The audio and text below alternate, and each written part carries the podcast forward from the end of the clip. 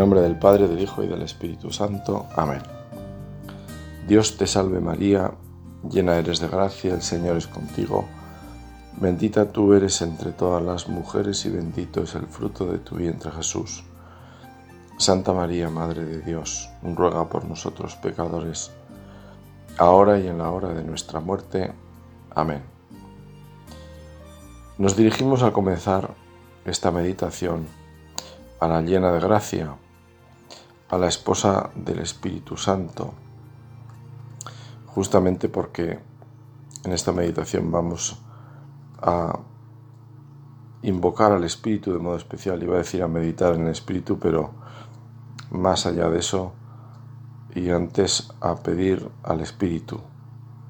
Estamos en el tiempo del Espíritu en la Iglesia, en torno a Pentecostés y, como digo, siempre en el tiempo del Espíritu.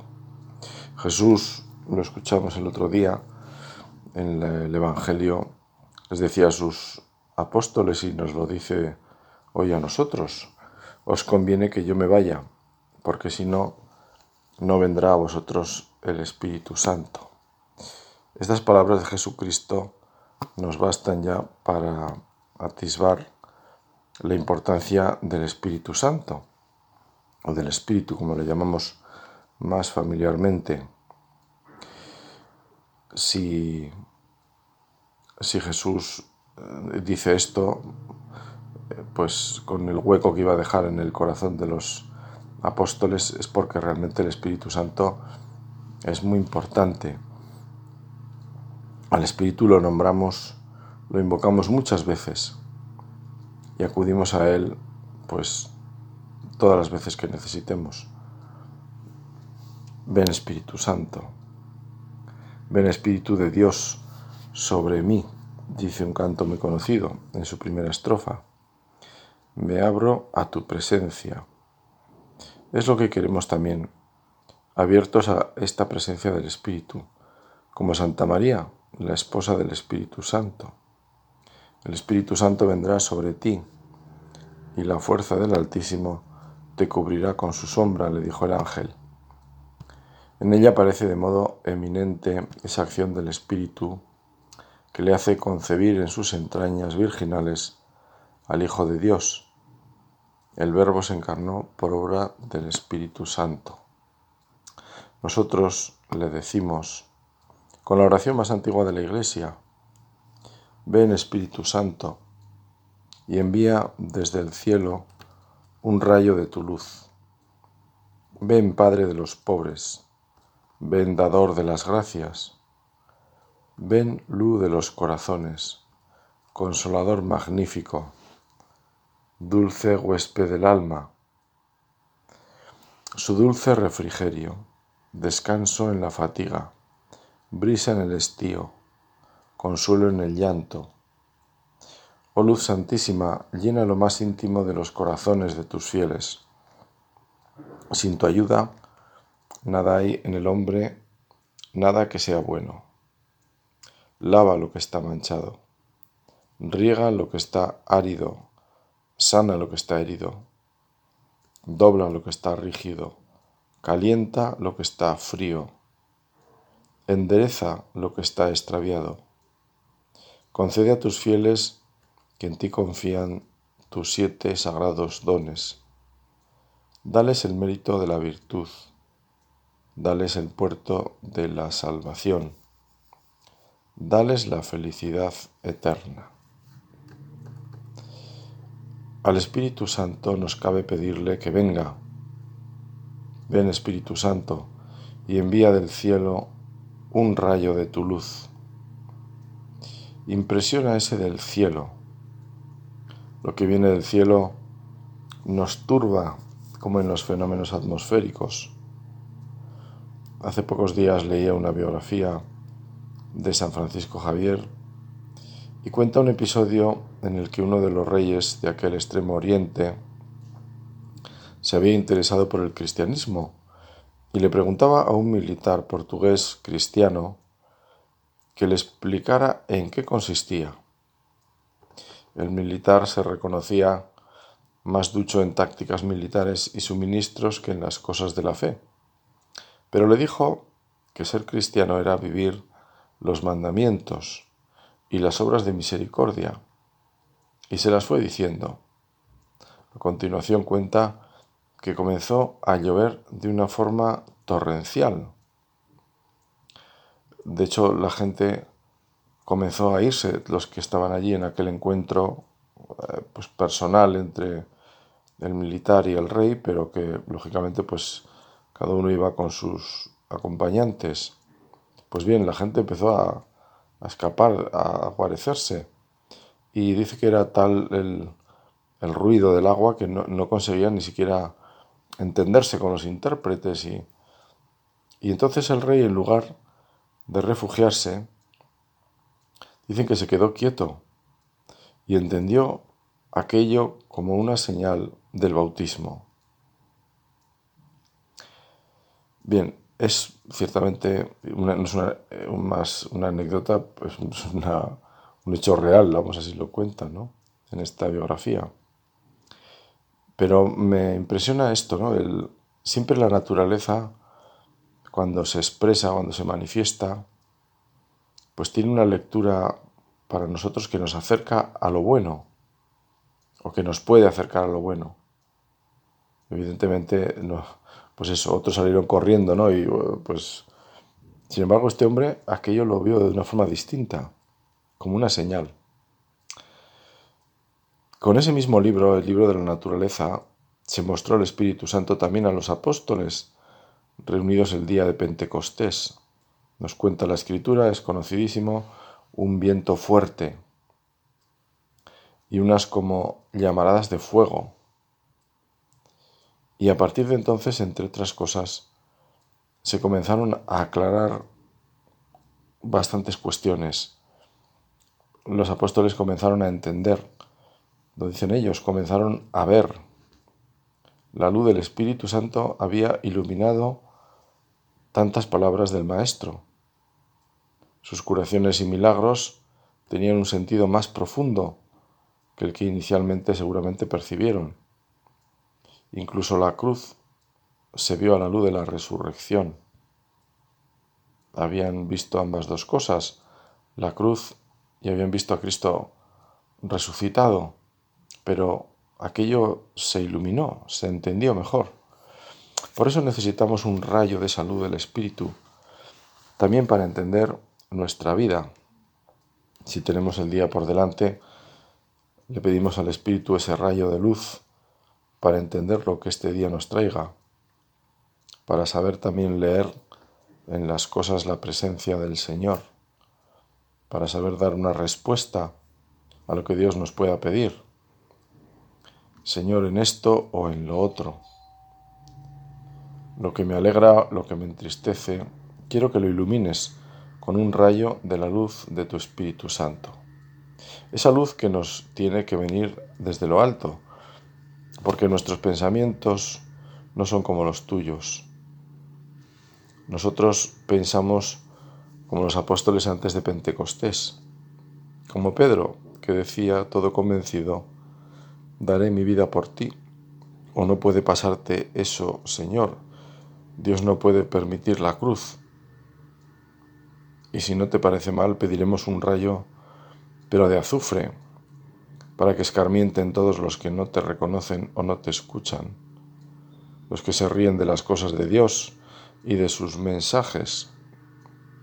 ¿Cómo necesitamos tu luz para ver la realidad con los ojos de Dios, para mirar las cosas con un sentido providente, sabiendo que tú cuidas amorosamente de tus criaturas?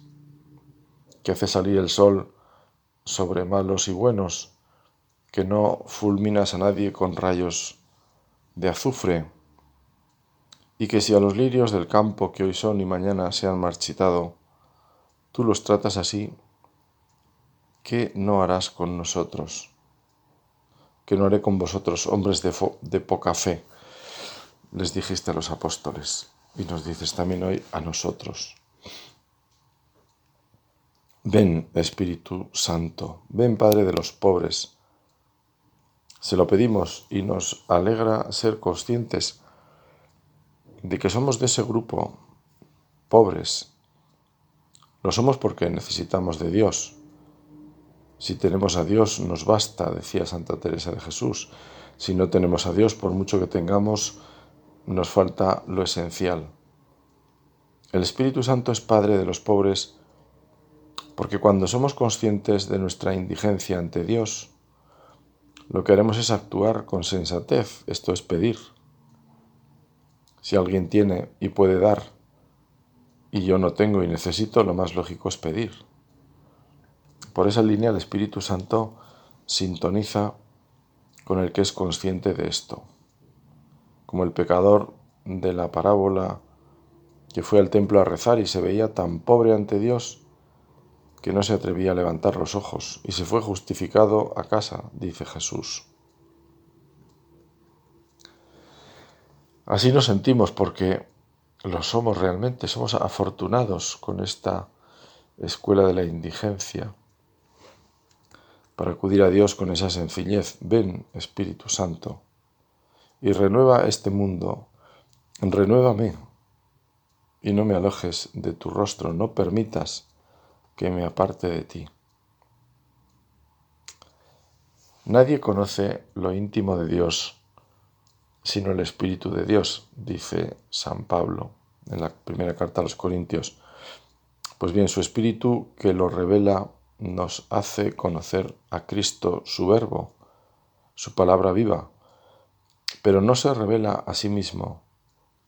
El que habló por los profetas nos hace oír la palabra del Padre, pero a Él no le oímos. No le conocemos sino en la obra mediante la cual nos revela al Verbo y nos dispone a recibir al Verbo en la fe. El Espíritu de verdad que nos desvela a Cristo no habla de sí mismo.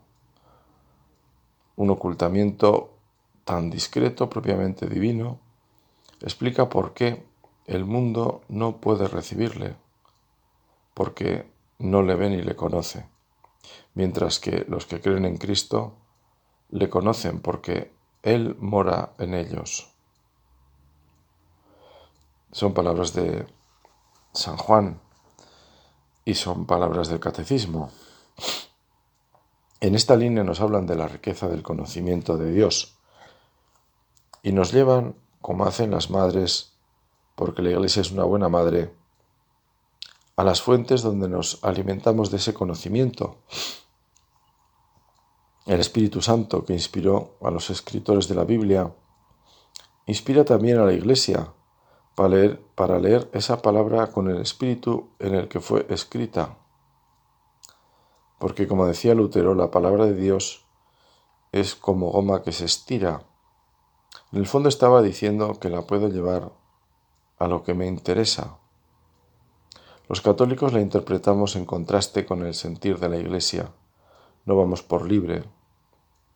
Por eso en la Iglesia es tan importante la corrección fraterna, y lo que llamamos a veces ese contraste, es decir, poner nuestra visión ante el parecer de otra persona que con libertad nos diga las cosas. De lo contrario, podemos caer en las garras de Juan Palomo, yo me lo guiso y yo me lo como. Y no se trata de eso, sino de hacer la voluntad de Dios.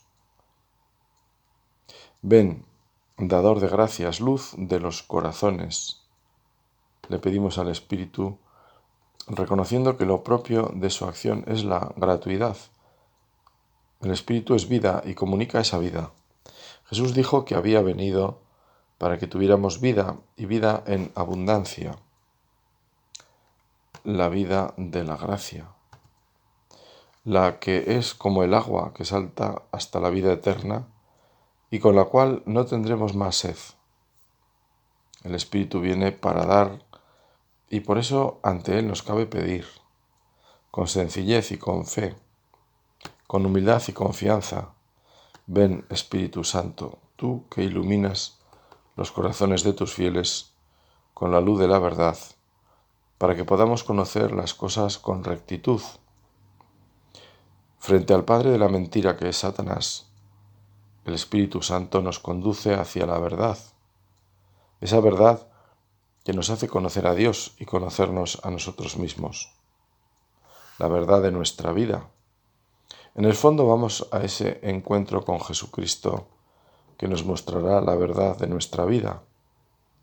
El juicio particular cuando hayamos dejado este mundo será ver nuestra vida en su verdad. Por eso nos interesa crecer en ese camino de sinceridad, ya que nada hay oculto que no llegue a saberse, dice el Señor. Por eso le pedimos al Espíritu Santo esa luz sobre nuestro corazón unida a la petición de que las personas que nos conocen y las que se acercan a nosotros para corregirnos o indicarnos algo, no las veamos sino con los ojos de Dios, es decir, más cerca de la verdad sobre nuestra vida que desde la suspicacia que provoca tantas veces nuestro orgullo. Consolador magnífico, dulce huésped del alma su dulce refrigerio. El Espíritu es el consolador. Sabemos que eso significa paráclitos o paracletos en griego. Por eso, ante los momentos de dificultad, cuando necesitamos la fortaleza de Dios, invocamos al Espíritu Santo. Y cuando no la necesitamos, a veces podemos confundir esa necesidad con el puro sentimiento, pero el Espíritu actúa en lo más profundo y mira al mundo, este mundo necesitado siempre de ese consuelo.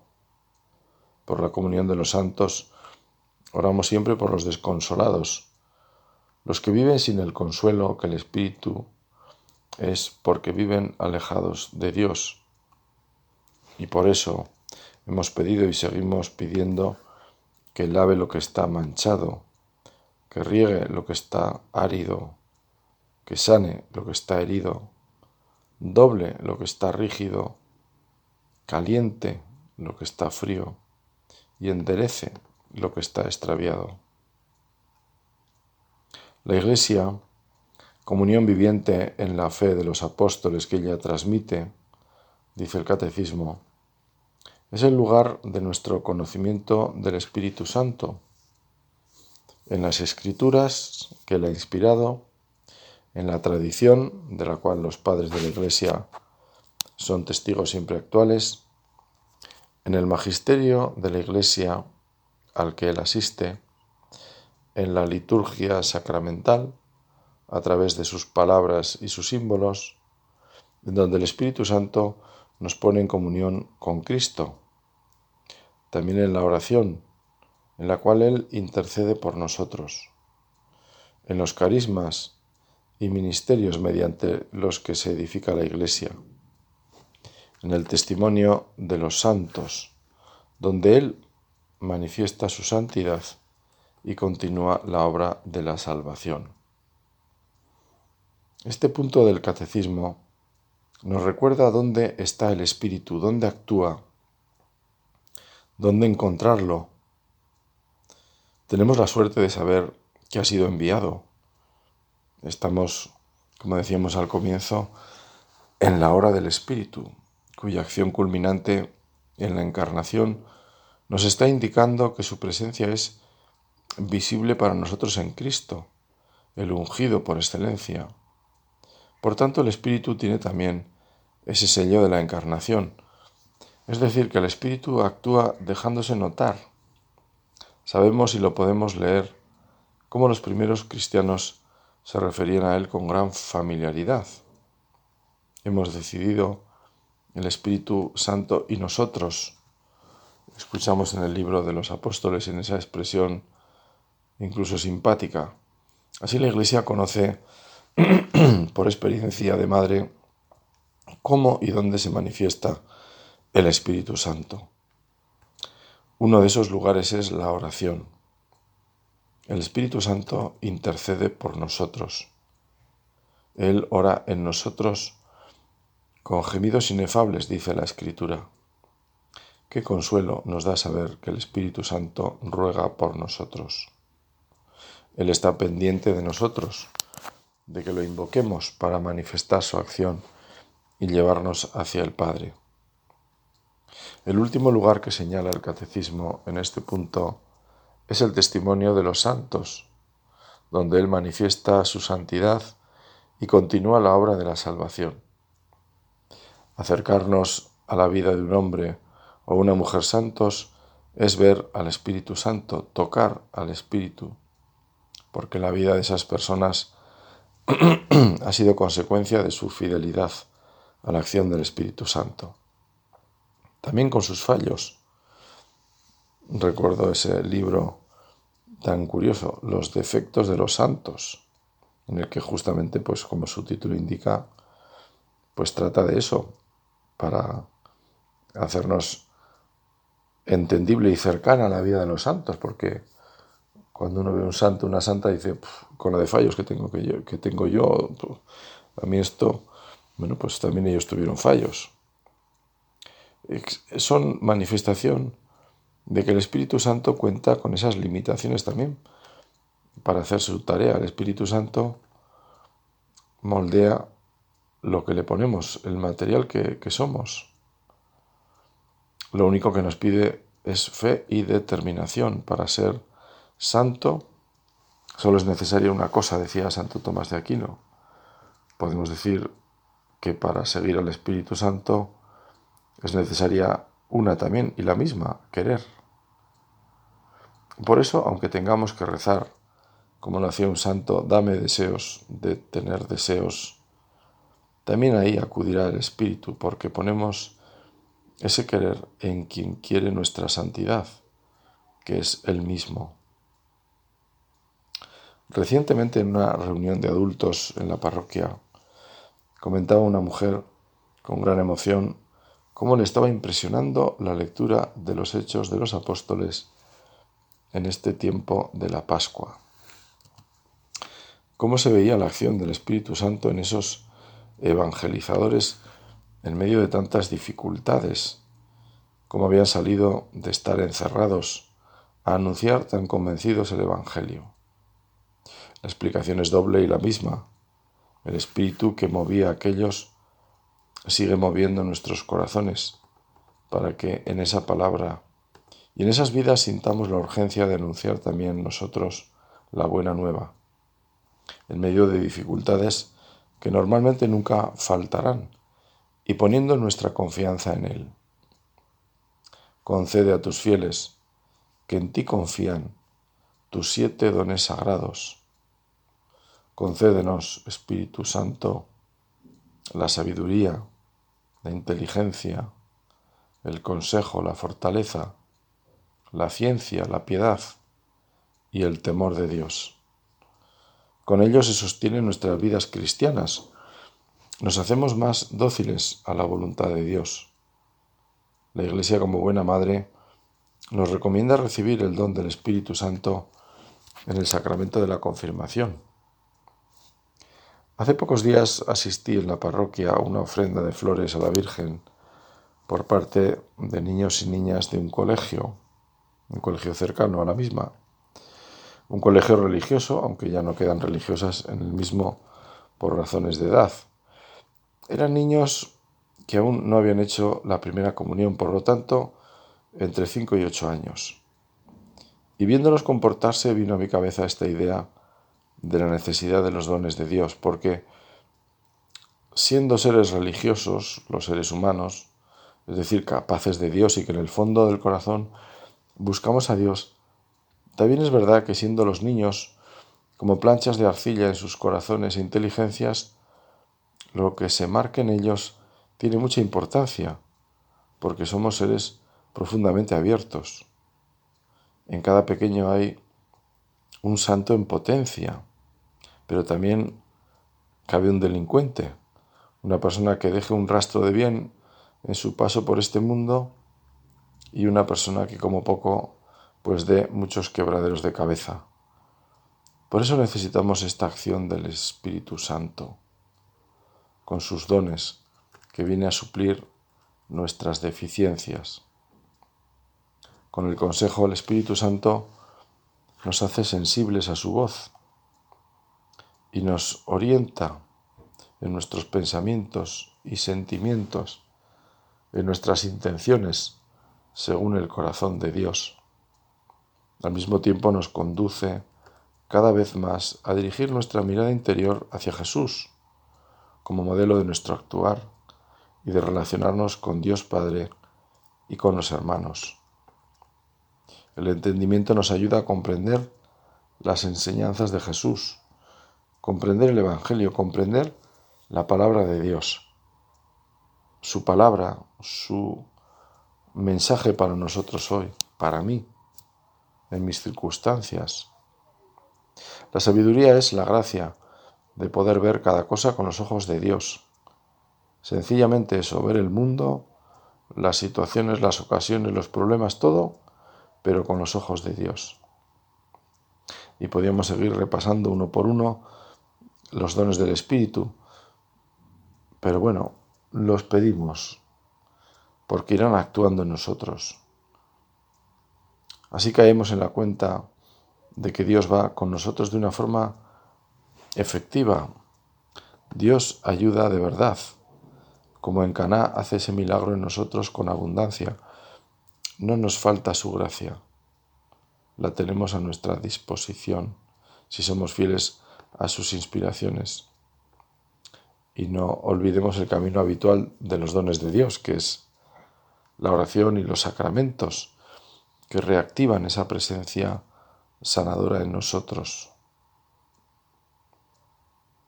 Cristo, revelación del hombre, al ser ungido, como nos dice el Evangelio, nos muestra también a nosotros esa necesidad de ser ungidos, de ser empapados por el mismo Espíritu Santo.